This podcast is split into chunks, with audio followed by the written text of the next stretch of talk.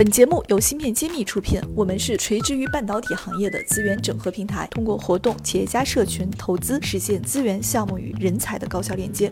关注芯片揭秘公众号，我们与你共创国潮新生态。按理说，美国要加入了一家公司，公司会帮你申请绿卡，大概是要三年左右的时间，所以我做三年的打算，那也可能更长。所以我在工作这个 Intel 工作的开始阶段就是独立工作，做实验、做数据、分析数据、写报告给老板，其他人能见面不能谈技术。后面是不是有什么事情发生，让您这种状态得以改变了呢？我原来期望大概三年时间能拿到绿卡，我可以会和能够和其他的工程师一起工作，能交流，这所以很痛苦。但两年左右的时间，大概在一九九零年，我是一九八八年进入 Intel 的。一九九零年的时候呢，某一件事件呢，改变了我在 Intel 的工作环境和命运。哇，这么神奇！所以这就是我们今天想跟大家聊的事儿。就是说，实际上有很多呃困难我们要克服。一九九零年的某一天，突然实验室有人敲门，门打开一看，我碰看到是另外一个部门的工程师。这个工程师平时是不应该和我接触的，因为说好我只能和我我的姚博士沟通。他手上拿了一篇学术论文，那是发表在《Applied Physics Letter》上，也就是应用物理通讯杂志。他说：“谢博士，这篇论文是不是你写的？”我一看，吓一跳。为什么？那篇论文是我的博士毕业论文，之后在美国学术杂志上发表。那么这个论文，我说你怎么有这篇论文的？他说：“你别管，我们现在碰到问题了。我们现在生产上线生产线上碰到一个很严重的问题。什么问题呢？就是说，所有的芯片用在电脑里，两个星期以后，它的性能就变得很差。我们把它叫做老可靠性问题。而这个问题，我们猜想、推断，可能是我们的晶体管出问题了。那这个现象。我们查资料、查论文，和你这篇论文上的现象和和结结论有相似之处。这么巧合？我想不可能，因为我是一年以前发表的论文，啊，两年以前发表论文，那个时候根本就和英特尔是现在做事情应该不相关的。我们现在已经两年以后的事了。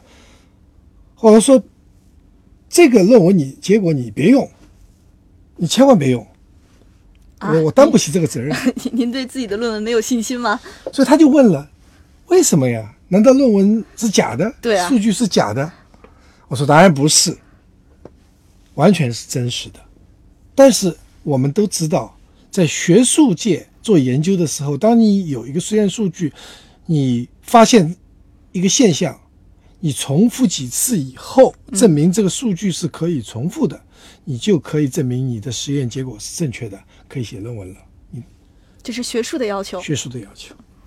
但产业界不一样，它要求是产品，它要有非常好的一致性，也就是说，它不是一次、两次、三次重复就可以了，它可能要重复上万次，稳定性十万次、上百万次，才能说好，我能确定所有的产品都是非常非常精准。这是不一样的要求，对，在物理上是证明这个原理是靠谱，在在技在生产品上，你要做到每一个产品都一模一样，非常接近。对，这是两个层面的要求。所以我说，一个大学的学博士的毕业论文的要求和对产品的要求是完全不一样。我说你别用，我不放心。然后他说：“谢博士不用担心，我理解你在说什么。”我们会做无数实验来证明我们发现的现象和你论文是一样还是不一样，这解能不能解决问题？我们会做很多数据分析，做很多实验的。那他需要你做什么呢？他需要我帮助来设计这个实验，因为这个实验是我最熟悉的，我知道这个实验的呃设计、实验的执行和最后的数据分析用哪一种方法是是里面的物理机制我都清楚。所以我说好吧，那你就做实验，有什么问题你来问我，但我还是不能参与你们的活动。对你有隔离在身上。结果他们就去上向总部汇报说，我们碰到危机，我们成立了一个危机公关小组，在英文里面叫 Task Force。我们希望谢博士加入我们这个危机公关小组 Task Force，一起来解决问题，而不是说偶然碰到问题再来问我。那么这个报告打上去，很快就得到批准，所以我就从实验室里走出来了。两年隔离以后，我居然可以和一组的人，而这些组，这是参加这个公关小组的人，都是很优秀的，有很多年经验的工程师。我是两年的新兵，他们是都是十来年经验的老兵，所以我就在里面，我都不敢多说话，因为都是师傅啊。对的，但是他们都来问我问题：你实验当时怎么做的？为什么这样做？理论根据是什么？所以我变成了一帮老师傅的老师，所以我是诚惶诚恐。好为中国人而骄傲。运气，我说是这个是多年的积累的结果，到最后因为一个很很偶然的机会巧合，我能有机会能够脱离隔离室，能够参与到这样一个很伟大的一个团队里面去解决最关键的问题。那这个问题后来我们得以解决了吗？经过三个月的日夜的努力，无数实验，无数的分析，大家证明这个现象和我博士论文碰到现象是一样的。嗯，而且经过很多很多实验，达到产品级的实验的数据分析的，说这个这个结论是对的。那么根据这个原理，我们找出了我们尝试了几种解决方案，最后几种解决方案里面有两种可以解决这个问题，这解决了真真正解决了一个巨大的危机，因为产线停止了，客户要货供不能供货，因为这里供的货有问题，所以三个月以后我们把这个问题解决呢，大家是好好庆祝了一番。哦，这个作为一个两年还背着隔离服在身上的这个新兵来说，确实是一个非常意外的一件事情。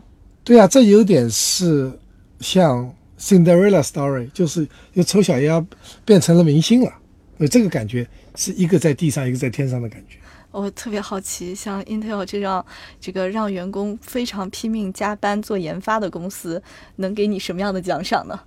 啊，当然这个还是有物质奖励，还是需要的，有奖金，然后呢，还有一次呃活动，到很好的一个度假村叫 Pebble Beach 去度假去颁奖，我们这个小组因此而得到了获得了 Intel 最高成就奖。英特尔的最高成就奖，能给我们稍微科普一下这个奖的含金量是怎么样的吗？啊，前面提到我们都想得诺贝尔奖，没得到啊，也知道得不到啊，做点实用的事儿，所以我们就去做芯片，芯片可以用在个人电脑，我们就做这个事儿了。而在 Intel 内部有有各种各样的奖，那这个最高最高这个奖呢，叫最高成就奖，它是内部是称为 Intel 诺贝尔奖，很巧合叫 Intel 自己的诺贝尔奖。那么在每年也就是那么几个人能得，Intel 几万人的公司也算万里挑一吧，几万人的公司里面只有很少数的人每年能够得到这个奖。那么这个奖呢，一般都是公司最高领导，就是呃 CEO、总裁来颁发这个奖。您当时应该是格鲁夫给您颁发的吧？对，当时是呃 Intel 历史上最最优秀的、最有名的这个总裁叫安迪·格鲁夫。他是亲自给我们这些得奖的员工发了这个最高成就奖。呃，格鲁夫在我们后辈的这些人来看呢，他都是一个偏执狂，也是一个成功人士。您既然和他有直接的接触，还非常希望和期待后续您跟我们多揭秘一些您和他的事儿，和还有他亲身经历他的一些事情。是的，在 Intel 的日子里，我们跟格鲁夫这位管理大师学到很多呃实用的管理方法。所以为此呢，我就把这些管理方法，啊，引进到中国。所以我在中国，在我们这个爱心学院开了格鲁夫管理精英班，把这些最好的世界上最好的科技公司管理方法传到中国，传给我们这些年轻人，希望他们在未来的创业和工作里面呢，能够用到，能知道和践行最好的、最实用的管理方法。